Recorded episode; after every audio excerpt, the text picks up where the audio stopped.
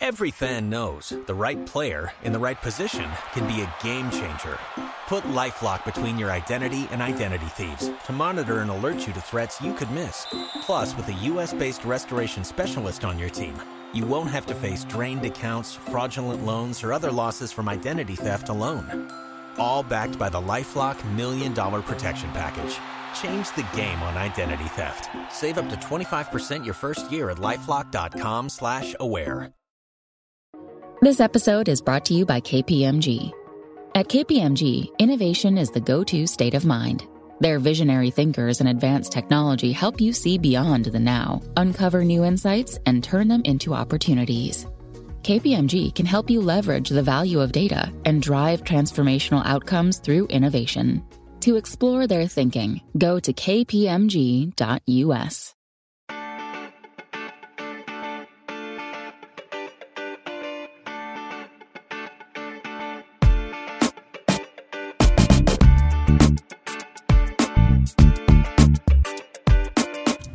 Desde el bar, edición multideporte, de hecho, vamos a hablar de fútbol, también de fútbol americano, podremos hablar inclusive de automovilismo, porque ya hoy se dio a conocer el calendario 2023 de la Fórmula 1, son 24 carreras, 3 en Estados Unidos, regresa a China, Qatar no recuerdo si ya había estado alguna vez o se canceló y es su debut, eh, queda fuera Francia, sigue el Gran Premio de México, pero bueno, si se quieren enterar de todo lo que es eh, la Fórmula 1 y el calendario que viene, vean el sitio gpfans.com, gpfans.com, pues ahí tienen toda la información que tenemos de Fórmula 1, así que aproveché para hacer un comercial.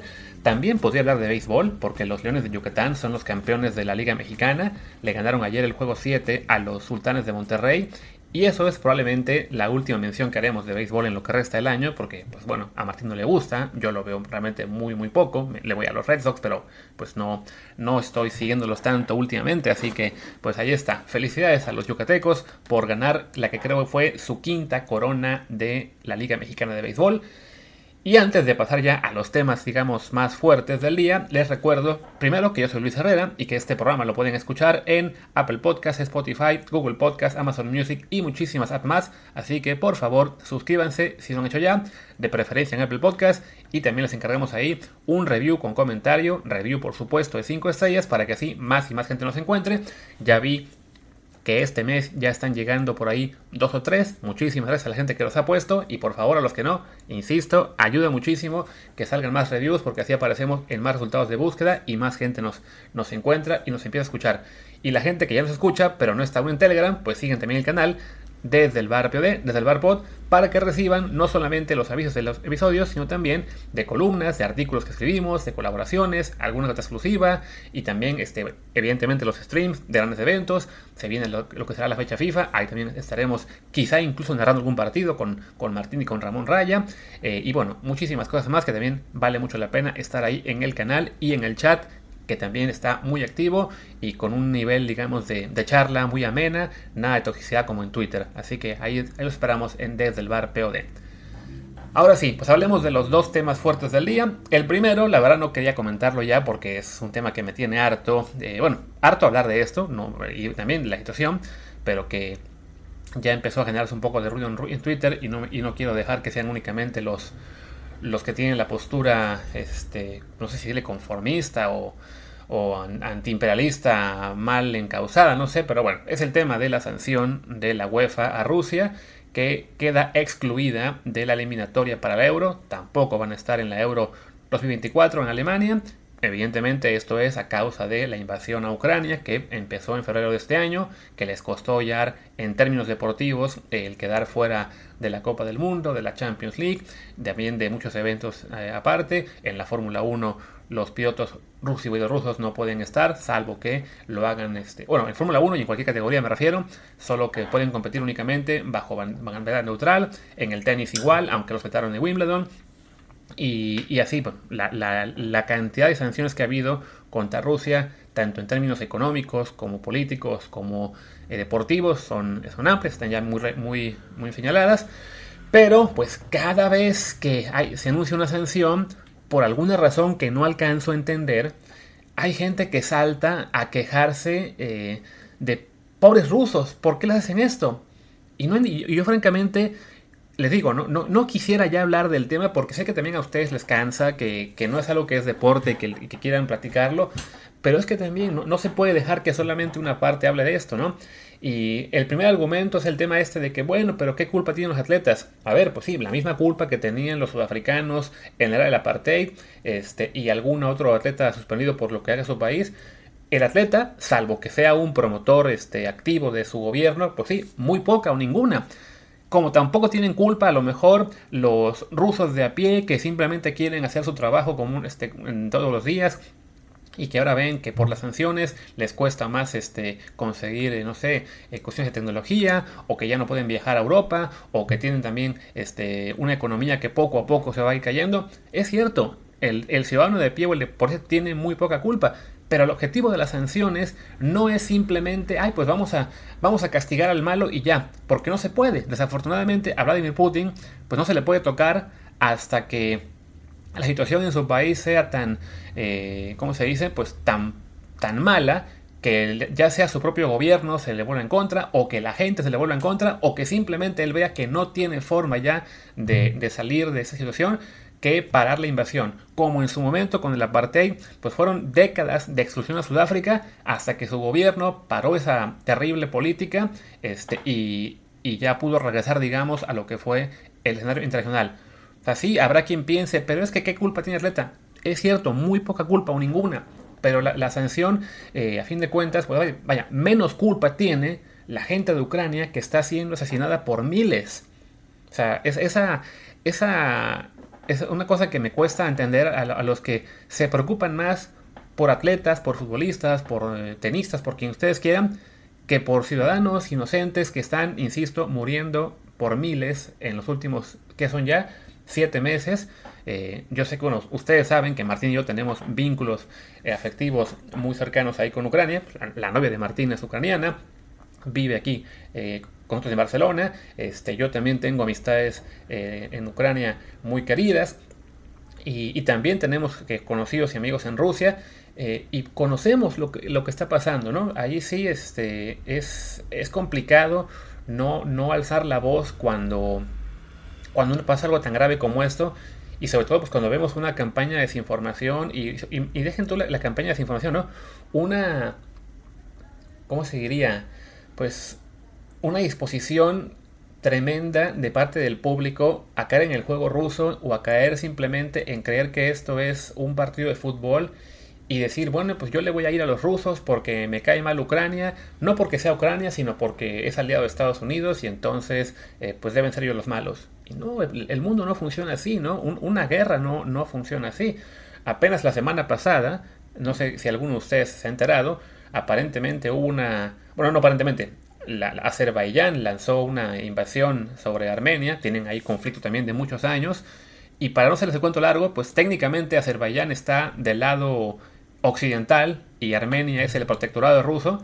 Y no porque esté del lado ruso vamos a dejar de decir que está mal lo que le están haciendo Armenia, ¿no? Entonces, bueno, no me voy a meter más en el tema de esa guerra, pero es lo que quiero que entiendan, ¿no? Es, no se puede uno poner de, a, ver de temas de política y de guerra como si fuera partido de fútbol, ¿no? Retomando el tema deportivo, ¿no? La gente que piensa, pero es que ¿por qué no sancionan a Israel? ¿Por qué no sancionan a otros? ¿Por qué no sancionó a Estados Unidos muchas veces? De acuerdo, hoy Israel también debería estar excluida seguramente de muchos sistemas deportivos y también tener sanciones económicas por lo que está haciendo en Palestina. Estoy completamente de acuerdo con eso. Pero entonces lo que tenemos que reclamar es que se castigue a Israel. Y en su momento también se debió castigar a Estados Unidos y Inglaterra y a cualquier potencia que haya cometido atrocidades. No nos podemos poner en plan de, bueno, como se hizo todo eso mal, o ahora no se está castigando a Israel, entonces por favor no toquemos a Rusia. O sea, es, es muy incongruente quejarse de la cosa que se está haciendo bien solamente por pensar, bueno, pero es que lo demás está mal. ¿Qué tal si empezamos mejor a pensar en, lo que, en que lo que está mal hay que hacer presión para que también se haga bien, ¿no?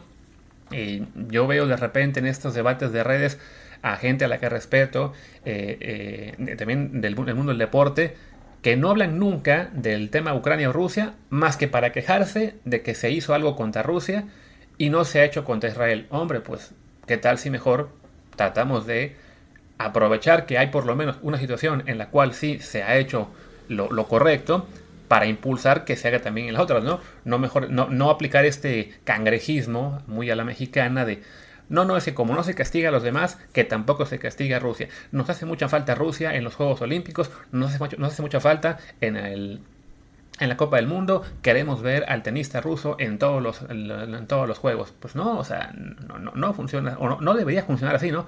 Tendría que más, más, bien que ser esto de, de pensar en que si tenemos ya un ejemplo moderno de, de autoridades deportivas que están haciendo lo correcto, excluyendo a un país que está cometiendo atrocidades que son realmente una cosa eh, brutal en, en Ucrania, pues aprovechemos ese impulso para que también se haga contra otras naciones que están haciendo lo mismo. Y sí, el caso más obvio es Israel contra Palestina. Y no es el único.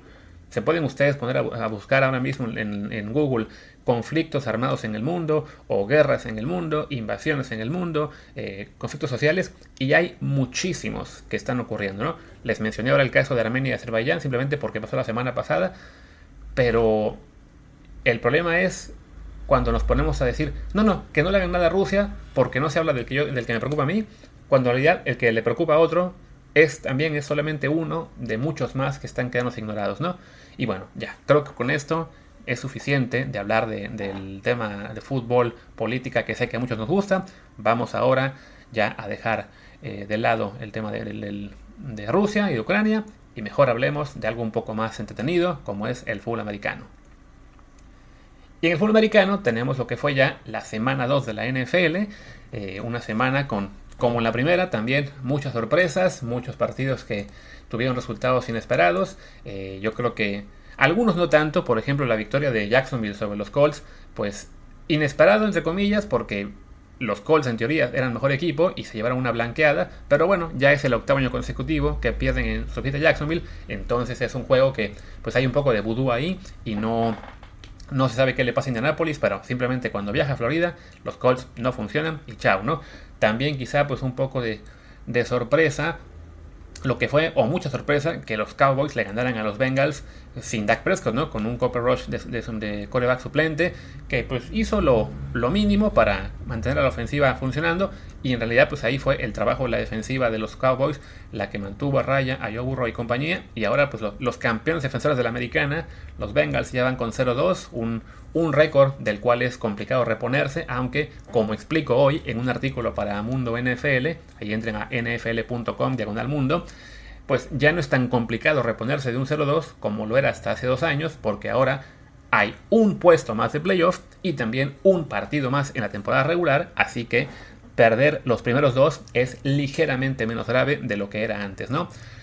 ¿Qué otra sorpresa tuvimos en la temporada? Bueno, también sorpresa la de los Jets, que le acaban, le acaban sacando un partido increíble a los Browns, 31-30, eh, cuando los Browns tenían ya todo para ganar, y se hizo mucha polémica porque en, un, en una carrera de Nick Shop, si él se, frenaba en la yarda 1, se acababa el partido, anotó, y luego fallaron el punto extra, e increíblemente en los últimos dos minutos los Jets anotaron dos touchdowns, incluida una lo que fue una patada corta para recuperar la posición, y bueno, pues un, un desastre ahí para el equipo de Cleveland eh, que este tipo de partidos, como mencioné la semana pasada, es clave para ellos ganarlos, los juegos relativamente fáciles, porque se viene ahora la parte dura del calendario y aún les faltan nueve partidos antes de que vuelva Deshaun Watson, que quién sabe cómo, lo va, cómo va a llegar, pero bueno, es, es su gran esperanza para ser competitivos, ¿no? Otro resultado destacado, bueno, lo que fue la victoria de, de los 49ers ante los Seahawks, no por el hecho de que ganaran los Niners, porque bueno, San Francisco tiene mucho buen equipo, sino por lo que fue la lesión de Trey Lance, que se rompe el tobillo en el primer cuarto y pues está de vuelta Jimmy Garoppolo como el titular de los Niners, un, un coreback que es así como, como el meme de Thanos, ¿no? Inevitable.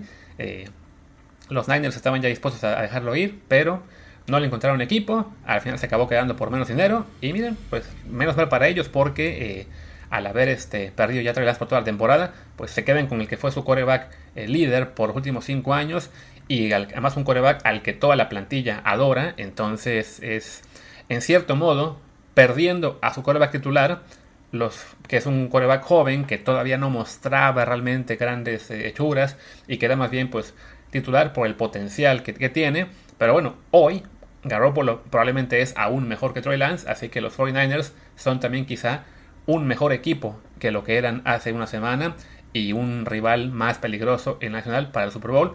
También considerando que los Rams, que son el campeón defensor, pues la verdad no se vieron muy bien ante los Falcons.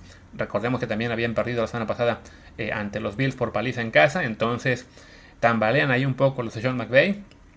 Y, pues por ese lado la, división oeste entre ellos y los Niners se puede poner muy, muy interesante, ¿no? Ahí mismo en la nacional, los Buccaneers le ganan por fin a los Saints. Es la primera victoria de Tom Brady ante los Saints eh, en temporada regular. Ya les había ganado en el playoff, evidentemente. Rompe ahí la jefatura. Estuvo bueno además la pelea que tuvieron, este, ¿cómo se llama? Mike Evans y Marshawn Lottimore. Eh, Mike Evans defendiendo a Tom Brady, que se había puesto ahí a, pelear verbalmente con los de New Orleans y cuando le reclaman los, los, coaches y no, perdón, los, los, árbitros, él responde, no, pero es Tom Brady, ¿qué quieres que haga? ¿no? Así como que es un poco lo que todo en la liga piensa, ¿no? A Tom Brady no se le puede tocar, entonces se vuelven locos todos compañeros por defenderlo de cualquier peligro, ¿no? Eh, ¿Qué otro partido estuvo así interesante? Ah, bueno, el de Miami, que le gana 42-38 a Baltimore en un gran regreso. Iban perdiendo ¿Cuánto era? 35-14, si no me equivoco, en el último periodo. Y viene un regreso brutal, con un partido también brutal de, de Tua Tagovailoa, que ya los fans de Miami, evidentemente, están, como se dice, pues muy, muy eh, emocionados por ver lo que fue esta gran exhibición. Es cierto, fue un gran partido de Tua, puede significar, eh, digamos, como que su despegue, pero es también un partido ante una defensiva secundaria que estaba muy golpeada por lesiones, así que vamos a esperar a ver qué hacen otros coaches ante ellos antes de ya considerar que Tua es la nueva estrella de la liga y que los Dolphins van a ser el, gran favorito, sobre todo porque les toca enfrentar la próxima semana a los Buffalo Bills, que son el verdadero gran favorito. Le, pusieron en la semana 1 una arrastrada a los Rams y ahora en la semana 2 una arrastrada peor aún a los, a los Tennessee Titans, que recordemos, pues es el equipo que quedó número 1 de la americana el año pasado. Entonces, estos Bills, la mejor comparación que yo puedo hacer es con los Patriots de 2007, aquel equipo que se fue invicto toda la temporada y que perdió el Super Bowl ante los Giants. Lo cual también me da un poco de risa que cuando pongo esta comparación en Twitter, aparecieron ya respuestas de ambos lados. Por un, por un, por un lado, quien me respondió así, ay, es semana 2, no exageremos. Y por otro, fans que me decían, no, son mucho mejores que los Patriots. Que es, a ver, yo puedo entender un poco la, gente que me dice que es muy pronto para decir que estos Bills son tan buenos como aquellos Petros, porque a fin de cuentas, pues hablamos de un equipo que acabó invicto tras 16 partidos, que llegó al Super Bowl, entonces que tenemos ahí sí un claro panorama de todo lo que fue esa temporada de New England, entonces sí, podría ser que sea muy pronto decir que esos Bills son, que son tan buenos con apenas dos juegos, ¿no? puedo aceptar esa crítica, aunque yo sí, pues lo que estoy viendo es que tienen ofensiva, defensiva, equipos especiales, cocheo, lo tienen todo, ¿no? Ya por otro lado, cuando alguien me responde, no, no, estos son mucho mejores, si es de, a ver, fans de Buffalo, tranquilos, sí, arrancaron muy, muy bien, pero bueno, vamos a ver si mantienen este mismo ritmo por 17 semanas, bueno, 15 semanas más, que no es nada fácil, ¿no? Ahí sí creo que hay gente que, que se está yendo muy loca con pensar que son mejores que lo que fue para muchos el mejor equipo de la historia, incluso habiendo perdido el Super Bowl, pero vamos a decir que fue el mejor equipo de la historia en temporada regular y hasta ahí. Eh, hicieron algo que solamente hizo Miami hace como 50 años, nadie más ha logrado irse invicto, entonces sí, como que mesura para aquellos que ya dicen, oh sí, son hasta mejores que esos peitos de Tom Brady y, Randy Moss, ¿no? En fin, ¿Qué más partidos hubo ahí que se vean interesantes? Eh, la debacle de los Raiders que dejaron el ir la victoria ante los Cardinals. La paliza que le pusieron para bailar los Packers a los Chicago Bears. Eso no tiene nada de raro. Eh, los Giants le ganaron a los Panthers. E increíblemente los Giants son uno de seis equipos invictos que quedan en la liga. Que es curioso porque además hay seis equipos invictos. cinco que no han ganado. Y todos los demás, 21 equipos, pues tienen marca, bueno, no todos, 19 equipos tienen marca de 1 y 1. Hay otro que son los Colts. Bueno, los otros y, los Colts y los Texans que tienen marca de 0-1-1 al haber empatado entre ellos el primer partido, ¿no? Pero bueno, apenas este van dos semanas y ya casi todos los equipos han este, tanto ganado como perdido, ¿no? Que no, no es, mm, por lo general, no es común que, que, haya tanta paridad con más de la mitad de la liga con marca de 1-1, ¿no? De ahí en fuera creo que me falta mencionar partidos. Bueno, el de los Lions que le ganan a los Commanders. También en este artículo que mencioné para la página de Mundo NFL menciono ahí unos detalles sobre sobre Detroit y en particular sobre su receptor Amon Razan Brown. Así que les recomiendo entrar a la página y verlo. Y me faltaba, increíblemente, creo, el único partido. Bueno, la, la, iba a decir la puliza, no, la, patiza que le pusieron los Eagles a los Vikings. En lo que es, por un lado, la exhibición típica de Kirk Cousins en primetime, que siempre lo hace muy mal. Y por otro, una señal de que los Eagles son quizá también un equipo muy a temer en la nacional. Y bueno, ahora sí, como último partido, no porque sea el equipo al que le voy, pero pues los Patriots que le ganan a los Steelers, tal como parecían las apuestas, en un partido muy cerrado, pero creo que merecidamente, le ganan por 3 puntos y también están con 1-1. Y es un respiro ahí sí, pues para New England, para Bill Belichick, sobre todo porque vienen todavía partidos ante Baltimore y Green Bay que son peligrosos, entonces sí, había un, riesgo de quedar 0-4, que sí estaba la cosa muy fea. Si ya con esta victoria, pues por lo menos hay más tranquilidad en el caso de New England y además, después de Baltimore y Green Bay, se viene una parte del calendario muy tranquila para el equipo de Belichick, así que siendo yo fan de los Pats no me quiero ilusionar, pero ya me ilusioné con que puede haber un buen récord esta temporada. Y bueno, como les decía, ¿no? ya quedan únicamente 6 invictos, que son en la, americana los Chiefs, los Bills y Miami. Por lo menos uno de los tres va a quedar con derrota la próxima semana, ya siendo el partido de entre Bills y Miami. Y en la nacional los invictos son los... ¿Quiénes son? Ya se los, los Eagles, los Giants, increíble. Y el tercer invicto, ya se me olvidó quién es el tercer invicto. Ah, los Buccaneers, claro, Tampa Bay con Tom Brady. Entonces ahí sí, pues la verdad es que los Giants como que esa no es su familia, no, no, me suena muy, muy, muy lógico que sigan ahí, pero bueno, ya, ya perderán seguramente la, la próxima semana. Ahora voy a ver cuál es el siguiente partido de ellos. Les toca a los Giants enfrentar ah, a los Cowboys. O sea que hay una posibilidad de que New York increíblemente mantenga un récord invicto una semana más. Los, Chiefs, por su lado, van a visitar a los Colts, deberían ganar y mantenerse invictos. Los Buccaneers van a jugar ante los Packers, un partido muy peligroso, aunque, entonces, bueno, ahí se podría caer otro más de los invictos. ¿Y quién era el que me faltaba? Mencionar de los equipos que, que ya ganaron, bueno, y los Eagles, que la semana próxima van a Washington, entonces también deberían ganar los Commanders, aunque bueno, un juego divisional siempre es peligroso. En fin, creo que ya con eso hacemos, está, está hecho el repaso de la NFL. Espero que les haya gustado este artículo, este bueno, artículo, este episodio multideporte con mención de cuatro distintos, increíblemente. Y bueno, y perdón por meter un rato el tema político, pero sí me, pues es una cosa lo que está pasando que no, no, me puedo eh, quedar callado cuando veo cuestiones que no me gustan, ¿no? Ya mañana seguramente regresaremos a hablar exclusivamente de deporte probablemente también exclusivamente de fútbol, que se acerca la fecha FIFA.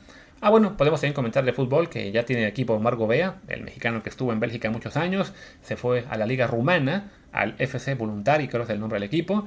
La verdad es que después sí es un paso atrás muy, muy cañón para Omar Gobea. Estaba en la Liga Belga, que es una de las 10 mejores de Europa, que está creciendo, eh, que está teniendo sus equipos buenos, buenos resultados en Europa League y en Champions League. Y si va a la Liga Rumana, que según pude ver en los rankings de la UEFA, es en este momento la número 26, que es un puesto por encima de la polaca, donde está Santiago Naveda.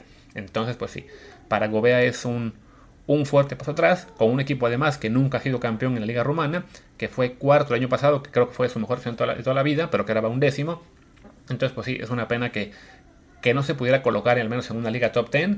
Pero bueno, intentaremos ahí darle seguimiento las próximas semanas. También vi que descubrimos, gracias a Alex Carrasquedo, el de Majas Aztecas, que eh, otro mexicano también está ahí, Pablo Medina, el que, estuvo, que estuvo alguna vez en las básicas del Madrid y el Benfica, que luego tuvo un paso efímero en la Liga Mexicana con Monterrey, creo que Morelia, y que estuvo también en, en donde fue, en la Liga Griega, y el año pasado en el Oroñez de la, de la tercera española. Pues bueno, ahora está en Rumania, en primera división, aunque no ha jugado ni un minuto. Pero bueno, ya serán ahí también dos jugadores que podemos estar tratando de seguir en, en nuestro repaso de cada semana. Ahora sí, ya, voy despidiendo este episodio. Yo soy Luis Herrera, mi Twitter es arroba luisrha. El del programa es desde el bar desde el. Pues gracias y hasta la próxima.